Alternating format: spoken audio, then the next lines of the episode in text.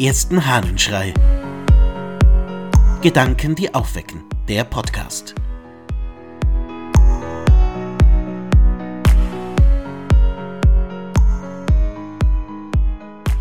Zweierlei Blick aus einer Rede des Gregor von Nazians. Solche Erwägungen erfüllten mich mit Angst, Bitterkeit und Niedergeschlagenheit, und ich empfand das gleiche wie Knaben, welche beim Beobachten des Blitzens sich freuen und zugleich fürchten. Ich liebte den Geist und fürchtete mich zugleich vor ihm.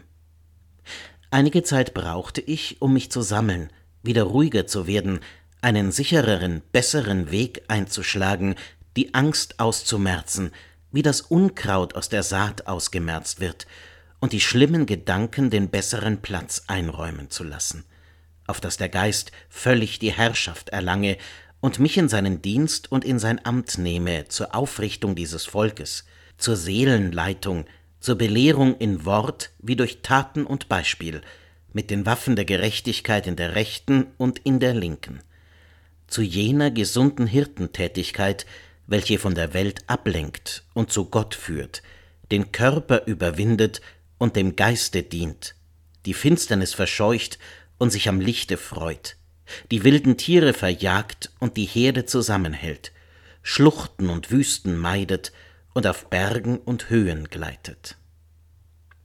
Zweierlei Erfahrungen beschreibt Gregor von Nazianz in seiner Rede, zweierlei Erfahrungen, die er im selben Moment macht Furcht und Freude im selben Moment. Wie die Knaben, die einen Blitz sehen und sich freuen, dieses Naturschauspiel wahrnehmen zu können und gleichzeitig Furcht haben vor dem, was die Naturgewalt da zeigt. Kennst du diese Erfahrung? Sie ist, glaube ich, eine, die in der Menschheit ganz, ganz groß ist. Das Faszinierende und Erschreckende im gleichen Moment. In ganz vielen Momenten kommt das vor. Bei Dingen, die wir erleben, bei Begegnungen, die wir haben, bei Zusagen, die wir erhalten. Wie ist es denn, wenn endlich einmal die Zusage für diese oder jene Tätigkeit kommt, die man sich so lange ersehnt hat? Da ist doch zum einen die große Freude und zum anderen die Furcht davor, ob das überhaupt klappen kann. Wie ist es, wenn man neuen Menschen begegnet, über die man sich freut, die man gerne kennenlernt, und wo man gleichzeitig das Gefühl hat, das kann jetzt aber ganz schön schwierig werden.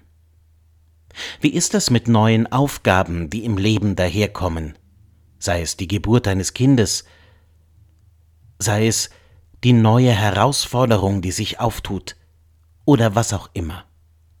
Ganz oft ist es doch so, dass Freuen und Fürchten zusammenkommen. Das Wichtige ist, beides wahrzunehmen und dann, wie Gregor sagt, den Geist hinzuzuziehen. Nicht auf der Ebene der Empfindung zu bleiben, sondern das Ganze auf eine andere Ebene zu heben. Es geistig geistlich und im Geist anzuschauen, es also nicht nur bei der Empfindung zu lassen, sondern zu verstehen, anzuschauen, darüber nachzudenken und letztlich die Entscheidung zu treffen.